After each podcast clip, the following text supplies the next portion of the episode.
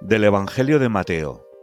En aquel tiempo, llegando Jesús a la región de Cesarea de Filipo, hizo esta pregunta a sus discípulos. ¿Quién dicen los hombres que es el Hijo del Hombre? Simón Pedro contestó, Tú eres el Cristo, el Hijo de Dios vivo.